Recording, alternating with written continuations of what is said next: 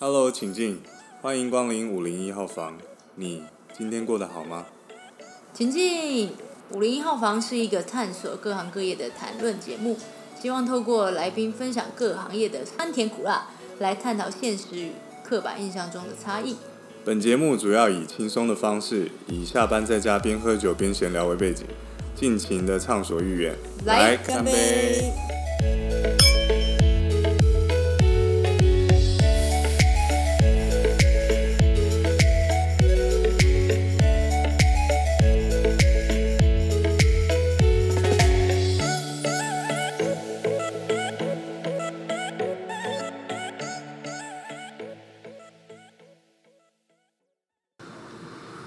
欢迎光临五零一号房，欢迎回来。这期节目由花鸟风月赞助播出。那花鸟风月是一个呃蛮特别一间标店，那在标界也小有名气这样子。很特别的地方是，老板是是一位日本人，他当初的理念就是希望，因为软式飞镖在日本非常有名，那他希望就是来把这个娱乐的氛围，然后把这个运动，把这项运动带来台湾。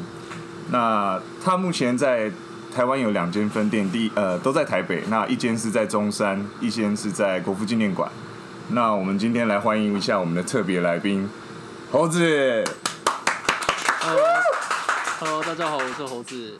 对，那你要不要稍微介绍一下，就是你达标打了多久？嗯，达标到目前为止已经八年了。那你的等级是多少？等级的话是搭赛服，现在十七级。十七级算很高吗？你可以稍微跟我们分享一下，就是等级是怎么计算？还是不然这样讲好了，呃，因为玩飞镖都是三只三支飞镖嘛，那、嗯呃，你三只飞镖，你一局这样可以打到几个红心？平均啦，平均一局打到几个红心？对，平均的话，十七级的平均大概会落在一百二十分左右一。简单来说，就是三支标加起来一百二十分。哇哦，那红心的话是五十分，是，所以最少都要两个红心。所以基本上你都会打到两个红心这样子。对，差不多。那好，OK，那我可以问一下，你当初是怎么开始玩飞镖的吗？嗯，呃，这个运动当初是在酒吧接触的，那也是跟朋友去酒吧喝酒的时候开始接触到这个运动项目。嗯，那你有去过哪些地方比赛吗？比赛的话，最常去的话应该是日本，因为自己本身有学日文的关系啊，所以日本的大赛几乎只要有空的话就会过去。哦，了解。那我我听说你有在呃日本住过一段时间，那那段时间你有特别去呃，比如说跑店啦，或者是参加怎样的当然有？当然有。除了日本比赛之外，也有参加他们当地的一些，嗯、叫做联赛的一个小活动。嗯对，那，可能会在每周二或每周四，那会跟当地的店家会组队，跟别其他店家去对抗。哦，了解了解了解。那你目前我们讲一下有打过哪些大的比赛好了，好吧？大比赛，呃，像 The Wall，像是一个叫世界级的世世界巡回的大赛啊，然后或者是台湾的一些公开赛，嗯，像大赛服 Open 啊，还有每一年会举办的 AI，基本上这种大型赛事都会参加。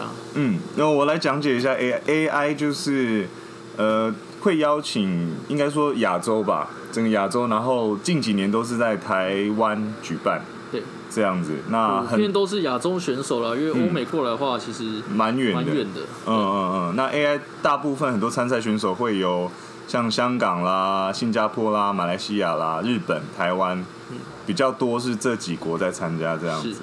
了解了，那你目前在大比赛打过最好的成绩是什么？打过最好的成绩是在呃二零一八年在日本的日本飞镖季，然后打了一个双打的亚军。日本飞，那你那时候跟谁组队？那时候跟一个朋友啦，也算是好朋友，打标的好朋友。二零一八年哦，所以是我们哦不对，那一年我没去。呃，不好意思，观众，我介绍一下，我自己有在玩飞镖，然后也大概是打了四五年时间，可是呃等级大概只有十四啦，没有没有猴子那么厉害。对啊，那呃我自己也是去过日本，去过美国，也打过比赛这样子。好那猴子，那我问你一下，你现在怎么讲？对自己有没有一个目标？你有一个，哎，别这样讲好了，你有没有在做？平时有在做什么训练？训练的话，啊平时就是可能会练习，每天会练习到两到三小时。是那会定一个目标啦，比如说像康 up，呃，打个一千分以上。那哦康 up 它是一个加分游戏，对，对，那有八个回合，所以最高是如果打全部都打红心，最高分是一千二啦。那自己定个目标，就是我每一次都尽量突破一千分以上，嗯哼，了，解。当做一个练习。哎、我听说那个你打一千二的时候是好像在玩手机玩一玩，然后上去就打一千二了哦。没有，那是运气好了。我跟你讲，很多人一定会很很羡慕你。对啊，然后我来我来介绍一下飞镖这个东西好了。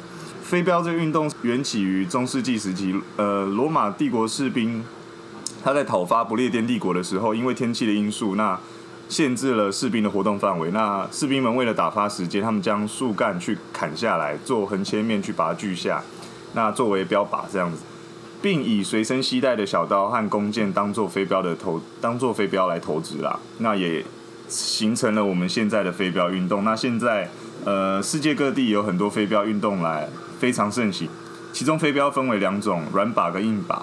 硬靶最大的就这两者最大差异就是硬靶是琼麻靶，用琼麻制作，也是我们在酒吧最常看到的那一种。然后它的标针也是用钢钢针，对钢针嘛。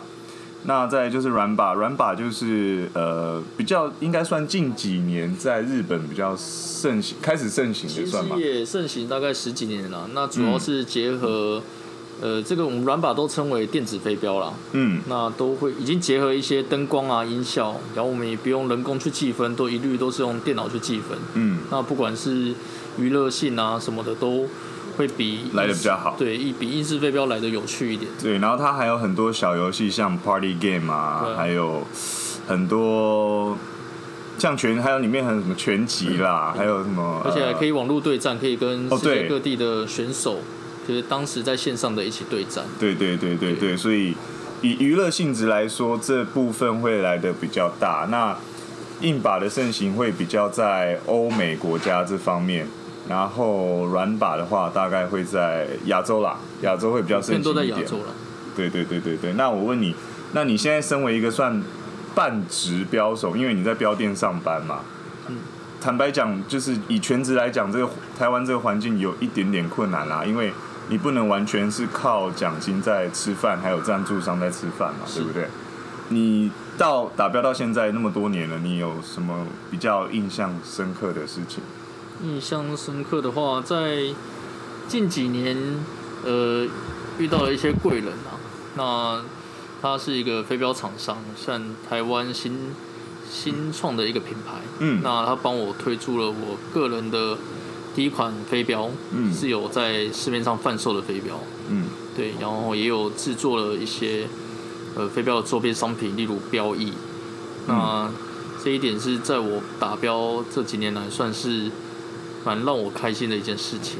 你可以说一下这个品牌叫什么吗？呃，这个品牌是 Imagine，那它有什么比较特别的地方？特别它一开始主要是以刻字化起家啦。那呃这一年开始在量产一些飞镖，那找我合作，嗯对，是就依照我打标的一些喜好啊，帮我制作了一套飞镖。你的意思是说，呃，比如说你习惯握握的点啦，你的重量，还有它的直径和它的长度，去做克制化，就这个品牌比较多是在做这方面的事情。对，就依照个人的喜好啊，比如说你的刻痕啊要深要浅，或者是重心啊嗯嗯等等标的重量，嗯都可以依照自己的喜好去做设定。嗯，那我再问一下，你在怎么讲？目前就是在飞镖店上班嘛，对不对？那你平常，所以你的平常练习时间也比别人多多出很多，对不对？呃，通常会利用一些上班时间啊，可能跟 可能跟客人哎、老板，对战有人的，上班在练标。可能跟客人对战啊，就是哎当做一个练习这样子。是，那你目前有，应该说目前台湾最强的选手，你比较想打败的是谁？打败的哦、对啊，就赢过一场、一局、一回合也好，就是你的假想敌。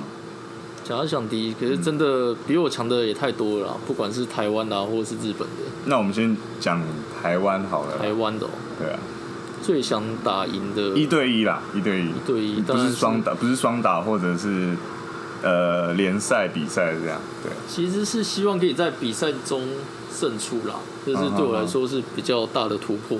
因为练习的话，输了可能觉得没什么差嘛，嗯，也是对吧、哦。可能再打一场就好了，嗯。对吧、是希望在比赛不管遇到谁，那就是尽量去赢，嗯对嗯，，拿到很好的成绩，了解是我现。在主要的目标了。嗯，不得不说，台湾说真的，很多人才辈出啦，在飞呃飞镖运动这方面，真的有很多蛮厉害的选手。前几名的话，我就不多做赘述，因为真的太多人了。那他们真的都非常厉害。可是我们的猴子虽然不要讲虽然啦，他他在大比赛当中也得过几次很好的大成绩。只是他在比赛的时候，因为我是他的队友，所以他常常比赛的时候，我都在下面旁边看。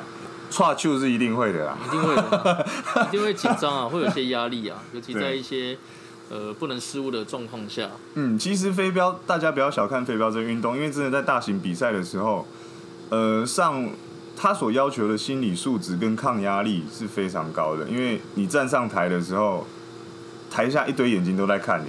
呃，我自己也站上去过一次啦，就是在打冠亚的时候，那那真的是手真的抖到不行，我只能这样讲啊一定。会抖的、啊。还有身体本身的稳定性啊、抗压啊，还嗯有协调性，就是你真的差别人一标有没有打到红心，或者你要的那个目标，就真的差非常多。你差个五十分，别人中了三支，你那个分数后面真的很难追啦。这个胜负就会出来。对啊，或者你最后就是，呃，怎么讲？你最后在结标的时候，就是你我们有一个游戏叫五零一，你要把它归零，五零一或七零一啦，你要把它归零才算获胜。如果你超出了，它就会回到上一上一个回合的一个数字这样。那你真的没打到的话，那真的就是别人家的机会。对啊，对啊，对啊，对啊。那奖金的部分就差非常多，就是你拿到你有没有拿到这笔钱就差很多。我我的意思是说，冠军跟亚军嘛冠，军奖可能差一标就差个一万至两万也说不定，啊不可能有时候不止几十万、几百万，对啊。有时候输在这一标就会蛮懊悔的。呃，我稍微补充一下，那个欧洲的硬靶比赛，因为他们硬靶比较盛行，那他们最大比赛叫 PDC。那 PDC 的冠军，呃，应该他们是累积积分制的。那 PDC 的冠军可以得到几十万英镑。英，镑差不多，对，那换算成台币的话，大概是至少好几百万到千万都有可能啦。算是飞镖世界飞镖里算最最高殿堂，对飞镖的真的是最高殿堂因为因为硬标的难度，硬把的难度比软式飞镖还高出很我会再难一多嘛。点啊，因为主要是把的规格不一样啊，硬靶区域来的小一点，哦，你说一格子比较小，对，格子比较小，还有飞镖重量也比较来的重嘛，对不对？嗯，普遍会重啊，因为主要是让标比较不容易脱标的关系。嗯嗯嗯嗯。那我想问一下，那对你来说是什么动力让你一直做这份工作？这份工作，对，因为你做了，你当标手，然后也住住标店，就是在标店上班啦，嗯也做了大概四五年有了吧？还是 差不多差不多差不多嘛。对，那是什么样的动力让你一直在表店里面这样上班？其实主要是呃能够把工作跟自己的兴趣做结合，我觉得是一件蛮难得的事情啊。算蛮蛮幸福的哦。对啊，就是对通过每天的工作，其实都蛮开心的，也可以跟客人互动啊，嗯就是一个很轻松的氛围。嗯然后同时也可以增进自己的标记。嗯，了解了解了解。因为其实这样讲，很多人，呃，为什么我会想做这个频道？其中一个原因就是因为很多人会怀疑自己，或者是不喜欢现在做的工作这样子。所以，我坦白讲，能在自己喜欢的一个工作领域范围里面去做这份工作，我真的觉得蛮幸福的。对啊，那呃，你要不要分享一下？就是如果现场观众或听众朋友他们也想开始玩飞镖的话，你会多建议他注意哪些细节？因为现在老实讲，越来越来越蛮多人在开始玩飞镖的啦。嗯，是对啊，对啊，对啊。那你会建议他们，因为一开始你真的要，可能很多人丢上靶都很难，你要打到红心，或者是把呃你投掷范围的目投资目标物的范围缩小或集中，是一件非常难的事情嘛？对啊。那你会建议他需要多注意哪些细节？嗯其实一开始达标的话，其实也要实际上看每个人的丢法去做调整啊。嗯那会看到直接去调整会比较好一点。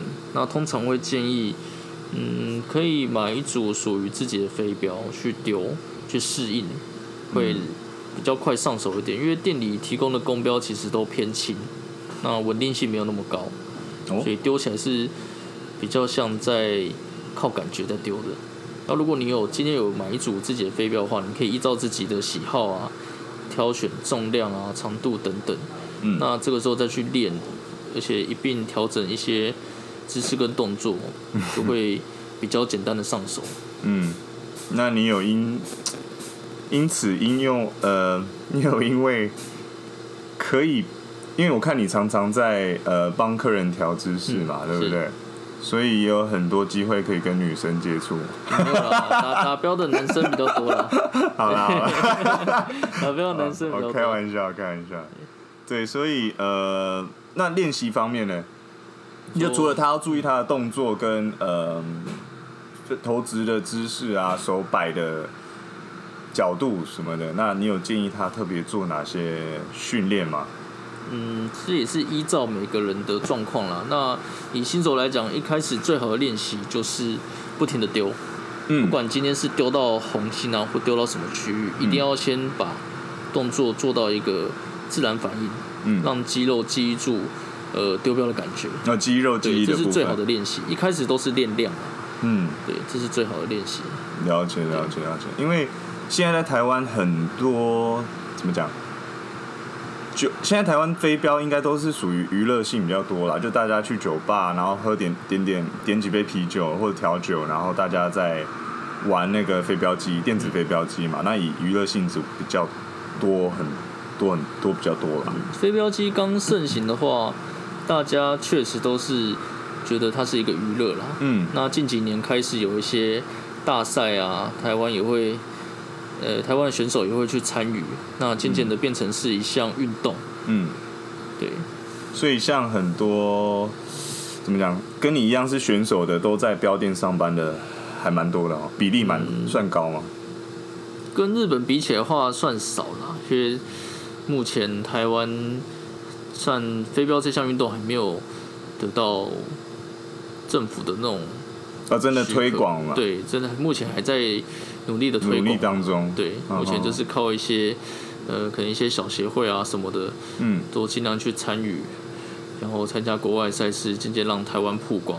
了解。那我们来分享一下，就是日本飞镖这一块的方面，好不好？因为呃，我们两个自己都去过日本，那你比我更熟的是，日本很多飞镖选手会开自己的飞镖店。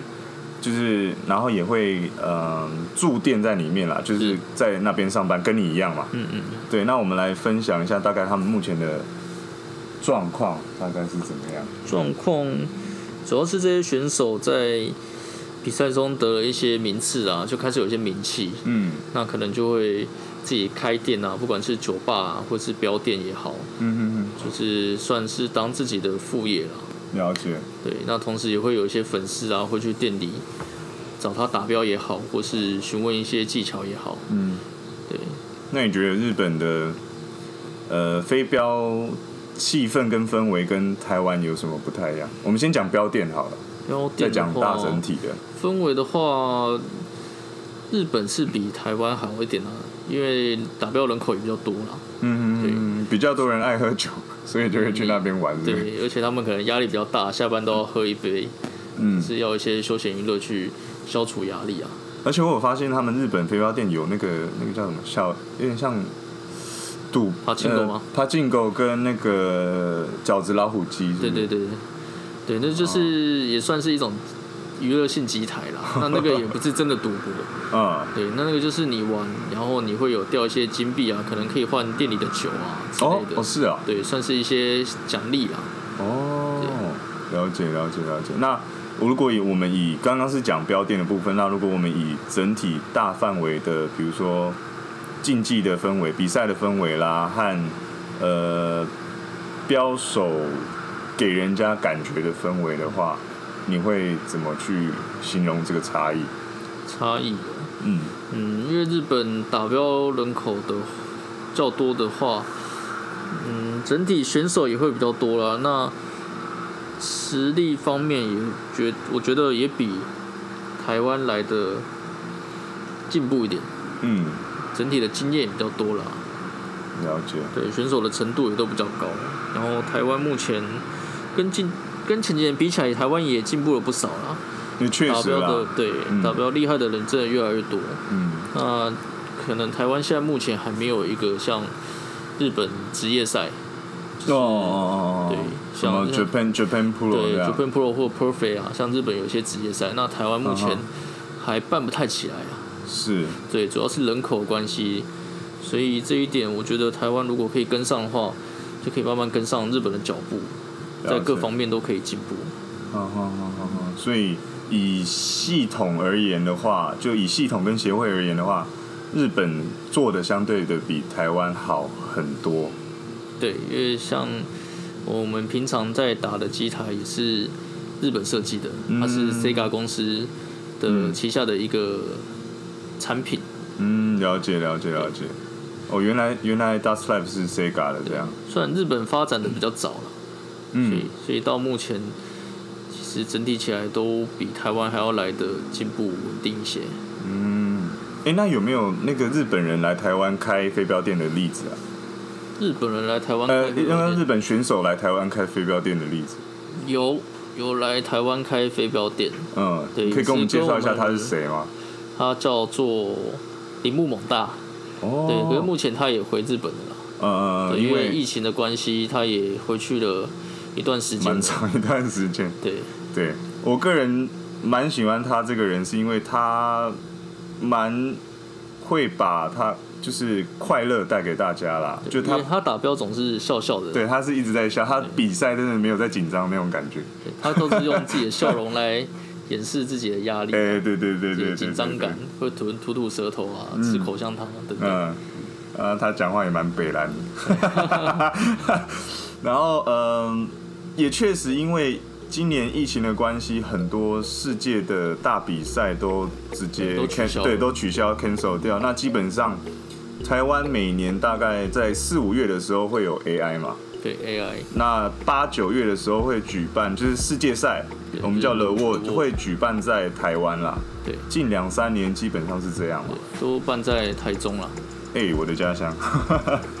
好，那嗯，最后因为节目也快到了尾声，那你有没有想就是跟想要玩飞镖或者正在玩飞镖的新人们，或者还没玩飞镖因为的新人们，特别讲一些什么？讲一些什么？嗯如果嗯平常都在店里打标啦，那如果有任何飞镖问题，都欢迎来店里直接来找我，嗯不管是商品也好，或是打标的技巧啊等等，都可以跟大家做分享。嗯，你会一对一的去指导吗？没有问题，绝对一对一。那你平常都会在哪哪间店？因为我们刚刚有提到花鸟风月有两间嘛，中山跟国父纪念馆。主要都在东区国父纪念馆这边。是是是。对，那商品也都是非常的齐全嘛，这部分。商品都很齐全啊。嗯对啊，因为飞镖还有分四个部分嘛，嗯，不只是飙升而已，还有一些配件啊，可能标杆、标翼那个搭配起来，丢出去的感觉都不太一样啦。了解对，。这个可能要实际来店里试了才会知道，这个用言语是很难 表达很完整的。反正最基本上就是大家把它当除了当做一个兴趣之外，我们希望就是大家都是玩的非常开心啦。对，主要还是要开心啦，嗯最主要是娱乐活动。对对对对对，没错。好，那如果喜欢今天的分享，按下订阅，那分享给你们亲身边的亲朋好友。那当然，如果欢迎有兴趣听到什么企业或者什么工作者想要来分享他的大小事的话，就是会有人想要上这个节目的话，我们都非常的欢迎。那今天的时间也差不多了，那我们五零一号房期待与你们下次见，拜拜，拜拜。拜拜。